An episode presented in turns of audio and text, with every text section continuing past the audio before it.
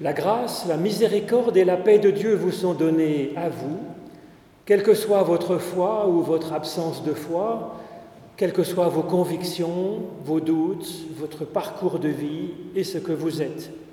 La vie en abondance, grâce sur grâce, tendresse de Dieu pour nous, sa consolation, ses encouragements, sa paix, son élan de vie. Alors c'est vers lui que nous faisons monter notre louange avec ce premier psaume. Éternel, ta bonté atteint jusqu'aux cieux et ta fidélité jusqu'aux nuages. Ta justice est comme les montagnes de Dieu, tes jugements sont comme le grand abîme. Éternel, tu soutiens les humains et tout ce qui vit. Combien est précieuse ta bonté, ô Dieu à l'ombre de tes ailes, les humains cherchent un refuge, ils se rassasient de l'abondance de ta maison, tu les abreuves au torrent des délices, car auprès de toi est la source de la vie, par ta lumière nous voyons la lumière. Grand merci d'être venu ce matin pour former cette assemblée, pour nous unir dans la louange à Dieu et aussi pour... Euh, nous placer à l'écoute de ce qu'il a à nous dire. Grand merci à Laurence Mottier, qui est euh, la modératrice de la compagnie des pasteurs et des diacres, de venir ce matin pour nous donner sa prédication. Alors je vous propose de vous unir dans la louange de ce, dans le chant de ce psaume 36 dont je viens de vous lire un extrait, c'est page 60, et je vous propose de chanter les trois strophes de ce psaume, Ô Seigneur, ta fidélité remplit les cieux et ta bonté dépasse toute signe.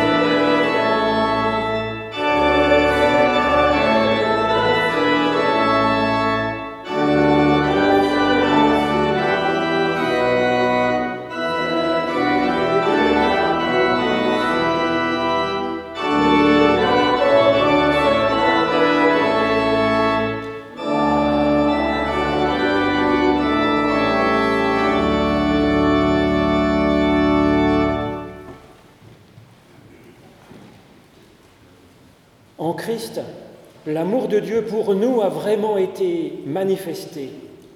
Il nous dit, venez à moi, vous tous qui êtes fatigués et chargés, et je vous donnerai le repos. C'est fort de cette promesse que nous pouvons nous tourner vers l'Éternel, notre Dieu, en toutes circonstances, pour lui demander son pardon et son aide pour avancer. Alors c'est ce que je vous propose de faire en suivant du cœur cette prière de Saint Augustin. Seigneur, donne-moi de m'accueillir moi-même comme tu m'accueilles et de m'aimer comme tu m'aimes en vérité. Délivre-moi de la perfection que je veux me donner. Ouvre-moi à la sainteté que tu veux m'accorder. Épargne-moi les remords de Judas qui, rentrant en lui-même pour ne plus en sortir, épouvanté, désespéré devant son péché. Accorde-moi la démarche de Pierre rencontrant le silence de ton regard plein de tendresse et de pitié. Et si je dois pleurer, que ce ne soit pas sur moi-même, mais sur ton amour attristé. Seigneur, tu connais le désespoir qui ronge mon cœur et parfois le dégoût de moi-même. Alors que ta tendresse me fasse exister à mes propres yeux, en vérité. Je voudrais tellement déverrouiller la porte de ma prison dont je serre moi-même la clé. Donne-moi le courage de sortir de moi-même. Dis-moi que tout est possible à celui qui croit. Dis-moi que je peux encore ressuscité. Amen.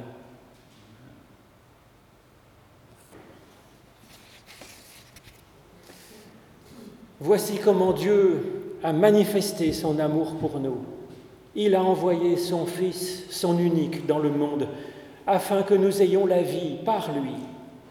Et l'amour consiste en ceci, non pas tant que nous aurions aimé Dieu, mais en ce que lui, Dieu, nous a aimés le premier, sans condition, pour toujours, et il a envoyé son Fils pour être le sauveur du monde. Dieu est amour. Nous chantons notre reconnaissance avec le cantique numéro 31, 17, page 326 de notre psautier. Ô mon peuple, prends courage. C'est l'air du psaume 42.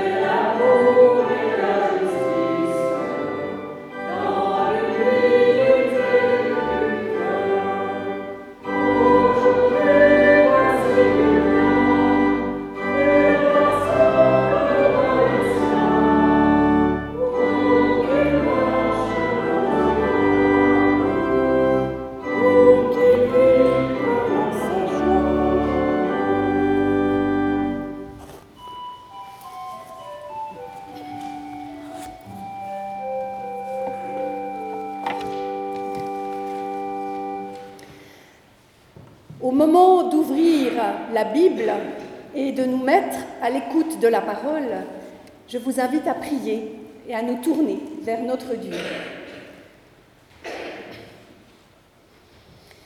Et si vivre était entrer dans une œuvre légèreté, choisir le simple et laisser respirer la trace d'une tendresse qui est de chaque jour. Que savons-nous de toi, ô notre Dieu? Sinon cette braise en notre cœur qui vient défaire nos pesanteurs pour nous ouvrir à l'élan de croire que tout n'a pas été dit, puisque tu es parole, parole de vie, parole vivante, parole vivifiante pour nous aujourd'hui. Amen. Et c'est Marie-France qui nous conduira maintenant dans l'écoute de deux textes de la Bible, dans l'évangile de Luc.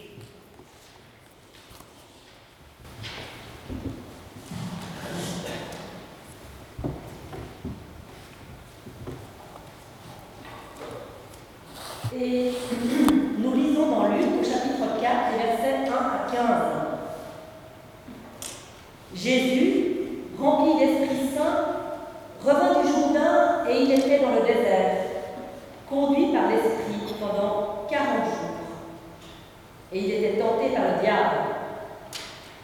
Il ne mangea rien durant ces jours-là, et lorsque ce temps fut écoulé, il eut faim.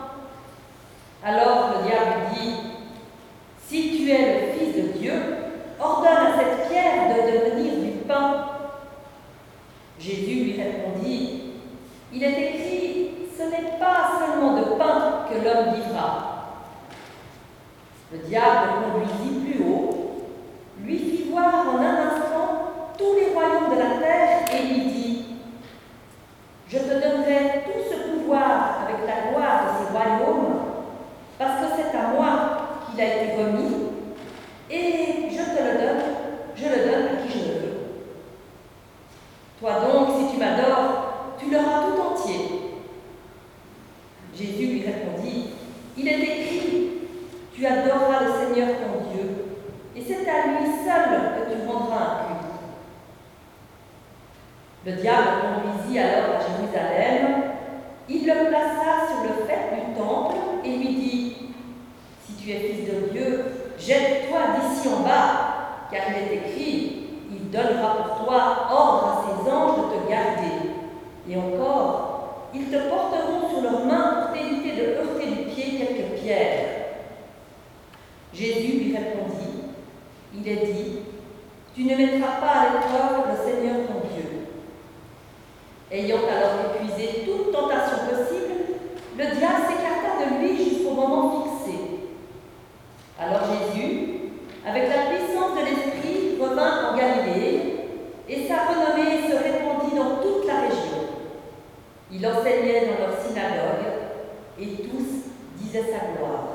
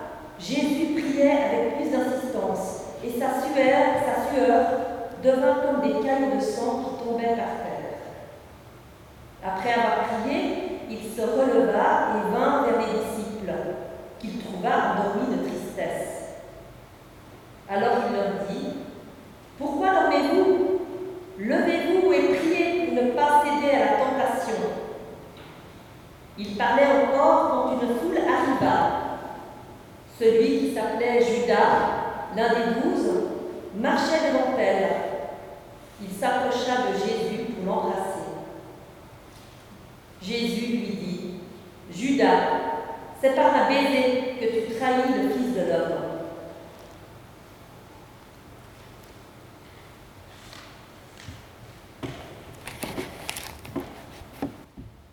Si tu es le Fils de Dieu, change ces pierres en pain. Si tu es le Fils de Dieu, jette-toi dans le vide. Si tu es le Fils de Dieu, prouve-le par un signe, un prodige, un coup d'éclat. Si tu es le Fils de Dieu, justifie-toi devant la loi, respecte le sabbat, accomplis ce qui est juste, juge cette femme adultère, sois un religieux zélé, Arrête de fréquenter les prostituées et les trafiquants. Démontre que tu es bien l'envoyé, le Messie, le Sauveur. Si tu es le Fils de Dieu, prends sa place. Deviens Dieu à la place de Dieu. Nous préférons peut-être imaginer que Jésus n'a pas réellement été tenté, que les épreuves ne l'ont pas vraiment éprouvé et que son échec a transformé le cœur humain, et en particulier le cœur des sages, des religieux, des pieux et des intelligents, ne l'a pas profondément affecté, puisqu'il est le Fils de Dieu, puisqu'il est ressuscité, puisqu'il savait tout cela par avance. Un Christ intouché, intouchable et sans tache. Cela nous arrange bien. Et pourtant, à lire et à relire l'Évangile à l'aune du récit de la tentation au désert et de celui de la nuit du jardin de Gethsemane, il en va tout autrement. Et si nous préférons en Dieu impassible et en Jésus flottant au-dessus des contingences, sans affect, sans peur, sans sueur, c'est que cela préserve peut-être une image idéalisée de nous-mêmes, nous qui nous rêvons maîtres devant les événements, même les plus terribles, résistant à la défiguration de la douleur et de la terreur, autosuffisants et parfaitement égotiques. Homme sans dette et sans culpabilité, comme le dénonce Jean-Daniel Causse le regretté théologien psychanalyste, ou cet humain augmenté qui est destiné à tuer la mort, mettre à mort la mort, mirage transhumaniste qui nous ravit et nous séduit au-delà de toute mesure, nous qui avons tant besoin de nous sentir invulnérables. Mais voilà, à scruter les textes bibliques, une autre tâche nous attend, celle de faire face à un Christ affecté, remué aux entrailles, touché, et qui se laisse toucher par les lépreux, par les femmes impures. Un Christ qui pleure, qui bataille, qui tempête, et qui exprime souvent indignation, déception et colère, devant l'hypocrisie et le trafic institué du religieux.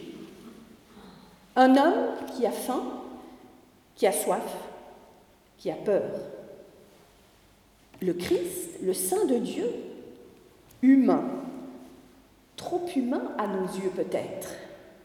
Alors prenons le temps de mesurer ce face-à-face et de nous y mesurer nous-mêmes. Car si l'humanité de Jésus n'est qu'un simulacre, que pourrait bien signifier sa venue parmi nous? S'il n'a fait que surplomber, comme moi un peu ce matin, je vous surplombe, c'est pareil le rôle du pasteur ou de la pasteur. Pour un moment, après je redescends. Mais si Jésus n'a fait que surplomber notre existence, effleurant avec majesté la vie humaine, sans s'y mouiller pour de vrai, qu'aurait-il accompli de décisif? Martin Luther, que j'ai été un peu relire pour nourrir la méditation de ce jour avec vous, ne se pose pas cette question dans son commentaire du Notre Père où il élabore autour de la tentation et du mal. Et il trouverait peut-être que j'exagère beaucoup en suivant Jacques Ellul à insister autant sur l'humanité du Christ, livré à la tentation, livré aux épreuves et à la réalité de la souffrance qu'il a partagée avec nous. En 1519, Martin Luther se trouve plongé dans une vie qu'il décrit comme misérable, incertaine, livrée à la gueule du diable qui cherche à y engloutir les êtres humains. La vie est un mal funeste auquel vouloir échapper par ses propres forces est si totalement vain à ses yeux que le seul recours légitime est dans la prière et la demande du secours de Dieu. Alors si nous avons développé des moyens phénoménaux depuis les 500 ans qui nous séparent du réformateur, pour nous prémunir contre bien des épreuves qui étaient fatales à son époque, et peut-être qui nous font croire ces moyens phénoménaux, technologiques, technocratiques, ils nous font croire que nous, nous pouvons après tout nous passer de Dieu. On s'en sort pas si mal sans Dieu. Eh bien, il reste que nous partageons toujours ce que produit la mise à l'épreuve du réel, ce contre quoi on se cogne, nous dit Jacques Lacan. Épreuve du réel, qu'elle soit de notre fait ou liée aux circonstances extérieures, ces épreuves sont là et elles nous mettent devant des choix. Des choix à faire face à Dieu, face à soi, face aux autres. Et la pandémie que nous devons affronter depuis deux ans nous y confronte de façon répétée et de façon inattendue. Et même si l'on sait bien qu'un virus n'a aucune pensée, aucune intention, on lui prêterait bien une visée ou un projet à ce coronavirus, une raison d'être là et de demeurer là avec nous. Effarés, nous le sommes tous et tout un peu, par ce virus qui a bouleversé notre vie, notre monde, notre société et notre manière de vivre, notre manière d'envisager la vie. Ce virus qui a rétréci l'espace de notre existence et qui conditionne tout mouvement, toute initiative, tout contact. Virus poison, virus division, virus invasion, virus leçon, virus prison, virus obsession. On pourrait continuer cette liste entêtante, tant le Covid-19 ne nous lâche pas, par rebond incessant depuis qu'il est avec nous. Et peut-être que l'important, c'est qu'il nous force au choix. Face au rétrécissement et aux contraintes, face à ce coup d'arrêt que nous vivons et qui nous met devant le besoin d'une nouvelle conscience face à notre planète, face aux enjeux écologiques, économiques et sociaux, face à toutes ces annonces de salut contradictoires, face au sentiment que nous sommes dépossédés de notre avenir, face à des discours haineux et clivants, nous sommes comme forcés au choix. Et c'est peut-être cela, être tenté. C'est devoir choisir face à tant de possibles, face à l'emmêlement éthique de certaines situations. Qu'est-ce qui est bien? Qu'est-ce qui est mal? Qu'est-ce que je devrais faire? Qu'est-ce que je ne devrais pas faire? Et c'est là que autant notre responsabilité que notre liberté sont requises, l'une et l'autre, pas l'une sans l'autre. Et être tenté, c'est peut-être ça, prendre le risque d'un choix. Ainsi, la tentation se vit toujours au cœur de nos tentatives, au cœur des actes que nous posons. Elle fait appel à notre conscience, elle requiert notre vigilance, notre résistance. Et oui, je l'ai dit, elle met en jeu notre liberté et notre responsabilité, pas l'une sans l'autre. Alors la tentation ne revient pas à dresser une liste à la saveur transgressive, des gourmandises à éviter, des excès à modérer, des pulsions sexuelles à maîtriser, des achats à réfréner, des profits à limiter. Sinon, mais quel petit Dieu moralisateur nous poserions sur la cheminée du salon pour tenter d'endiguer nos dérives, pour tenter de sauvegarder les apparences. Non, la tentation à avoir avec l'entier de ma vie, du sens de ma vie dans les actes que je pose face à Dieu, face aux autres, face à moi-même. Et Martin Luther va poser les fondements d'une posture théologique qui va bouleverser toute la pensée chrétienne. Parce qu'à cette question, quel sens donner à l'épreuve? Il va répondre, éprouver pour connaître, pour se connaître et connaître Dieu. Non plus souffrir pour mériter Dieu, pour gagner Dieu, c'est un peu comme si le fil à une souffrance qui servirait à expier nos fautes, à expurger notre culpabilité, à amadouer ou à plaire à Dieu, ce fil est coupé. Le jeu pervers peut prendre fin. L'épreuve du réel devient le lieu de la connaissance, d'une connaissance possible de soi, des autres, du monde et de Dieu. Alors oui, il s'agit de naître à soi.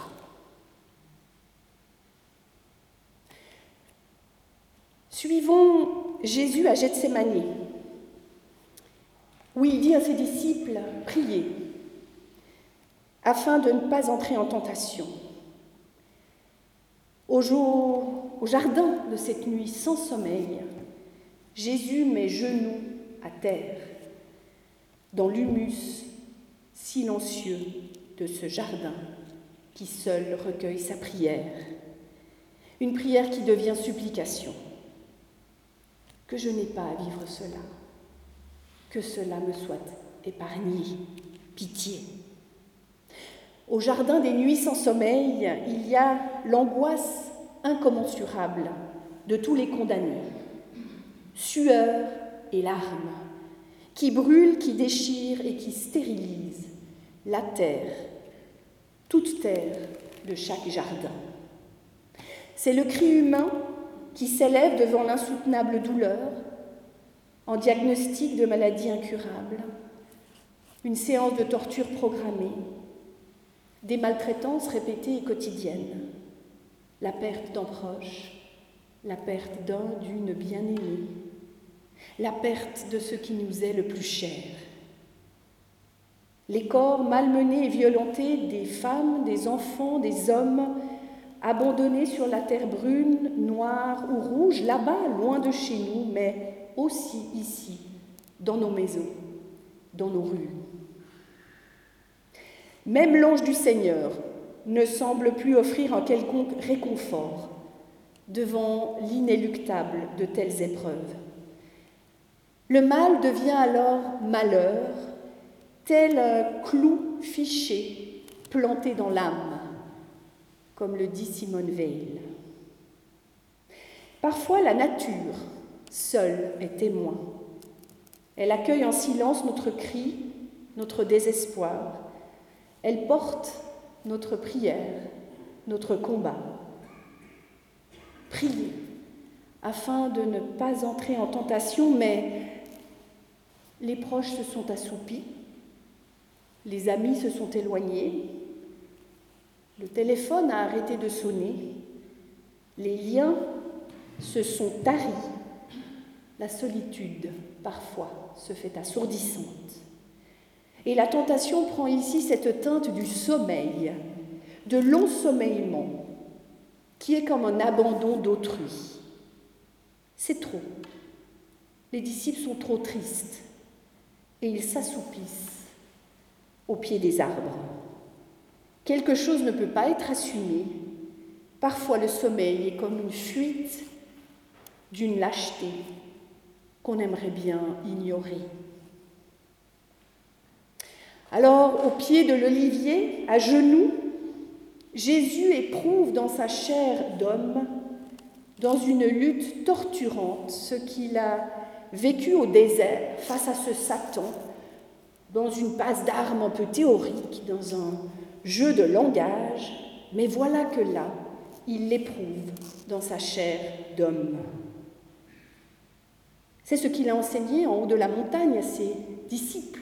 Dès que vous priez, dites Notre Père qui est aux cieux. Père du ciel, mon Père, ne nous laisse pas entrer en tentation, ne m'abandonne pas ainsi, seul, broyé d'angoisse et de peur. Délivre-nous du mal, délivre-moi de cette angoisse, de, ces griffes, de la désespérance, de la déréliction. Au jardin de cette nuit sans sommeil, Jésus livre ce combat radicalement humain face à l'inhumain radicalement inégal face au pouvoir d'anéantissement, radicalement solitaire à la racine de son être. Et il l'assume dans son corps, dans son âme, comme fils de Dieu et fils de la terre. Il n'y a rien à opposer dans ce combat. C'est tout son être, humain et divin, qui passe au creuset de cette épreuve.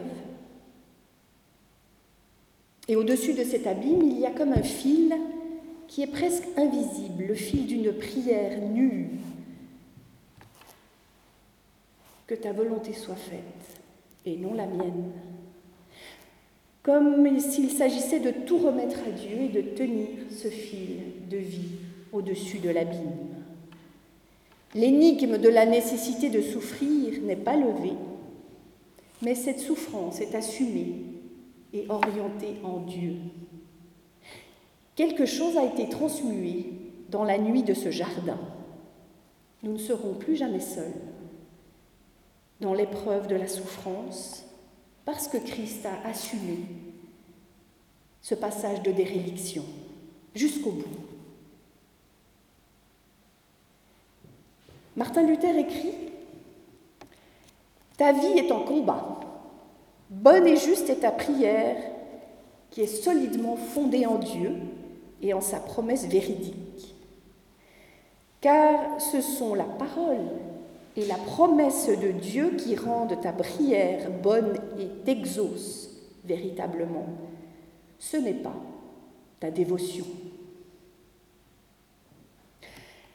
Plus tard encore, le malin va glisser à Jésus si tu es le Fils de Dieu, sauve-toi toi-même. Et Jésus répond non, résolument. Là n'est pas ma vocation. Jésus résiste jusqu'au bout au prix de sa vie, aux illusions faciles et à l'évidement du sens. Il affirme la primauté de Dieu sur sa vie, sur sa destinée d'homme, sur ses choix, sur sa mort même. Oui, il assume sa condition d'homme vulnérable et aimant. Jusqu'à son dernier souffle, il vit sa vocation. Je suis le Fils de Dieu au service de sa parole et de son royaume. À Dieu seul je remets mes choix, ma vie et ma mort. À Dieu seul la gloire.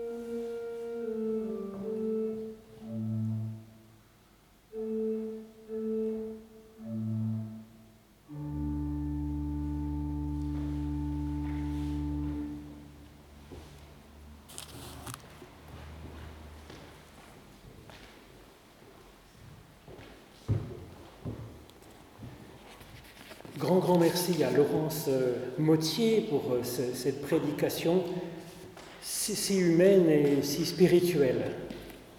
C'est tout à fait euh, inspirant et touchant. Merci Laurence.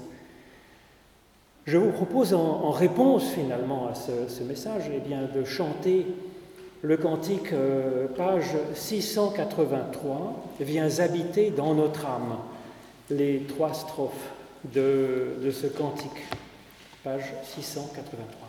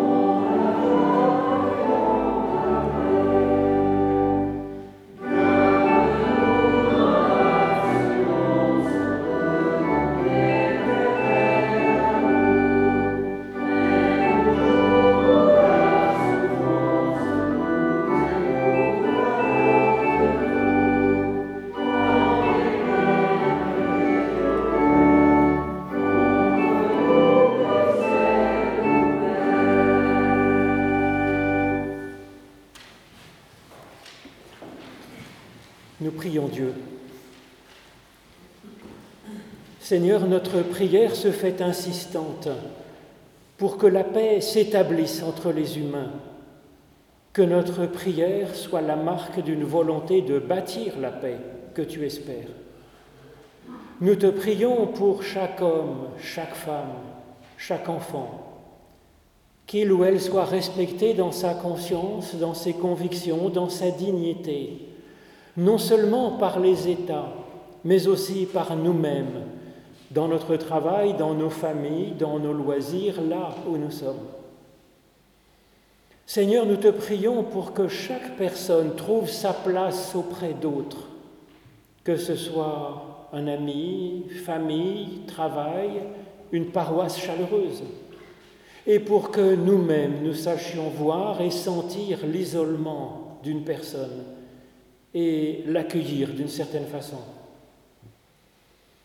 Seigneur, nous te prions pour que ce qui est bon, tout ce qui est beau, vrai, encourageant, l'emporte dans le bruissement du monde sur ce qui disperse, divise, désespère. Seigneur, tu dis à tes apôtres, je vous donne ma paix. Alors ne regarde pas à notre timidité, nos faiblesses, mais écoute nos prières et fais de nous des bâtisseurs de paix. Envoie-nous dans ce monde que tu aimes. Nous te le demandons. Et nous rassemblons toutes nos prières dans celles de Jésus, faisant de nous des frères et des sœurs, tous enfants du même Père, de la même Mère que nous avons dans les cieux.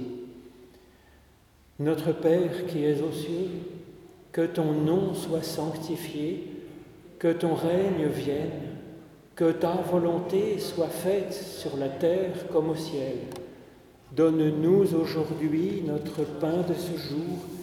Pardonne-nous nos offenses comme nous pardonnons aussi à ceux qui nous ont offensés.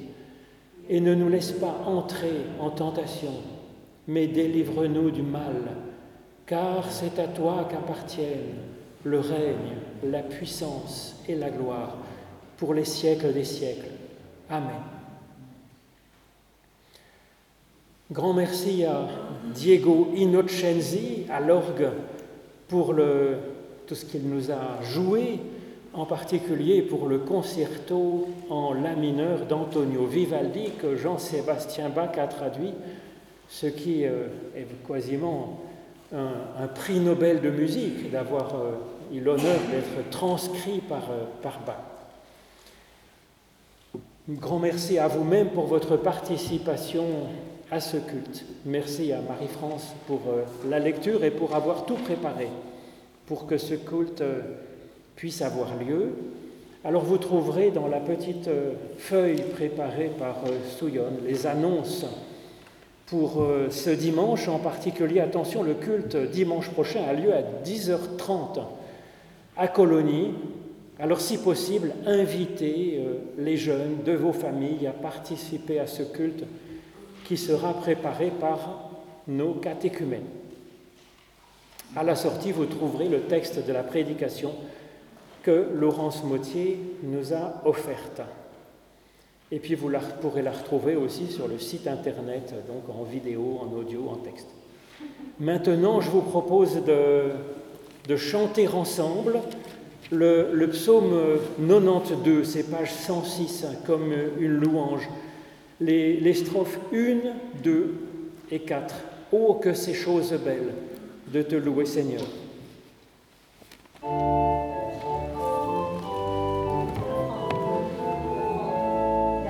Il y a l'offrande aussi, oui. Il y a l'offrande, excusez-moi, pendant le cours du culte. Désolé, Diego.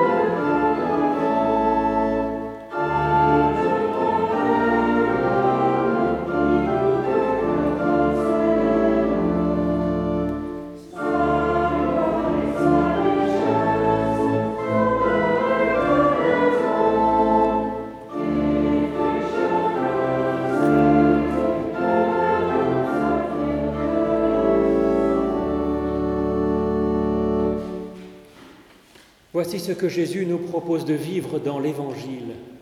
Écoute, le Seigneur notre Dieu est l'unique Seigneur. Tu aimeras le Seigneur ton Dieu de tout ton cœur, de toute ton âme, de toute ta force, et il ajoute, tu l'aimeras avec intelligence. C'est là le premier et le grand commandement, et voici le second qui lui est semblable, tu aimeras ton prochain comme toi-même. Et pour avoir la force de commencer à vivre un peu ce commandement de l'amour, nous recevons personnellement, individuellement, la bénédiction qui nous est donnée par Dieu. L'Éternel te bénit et t'accompagne sur la route qui est la tienne.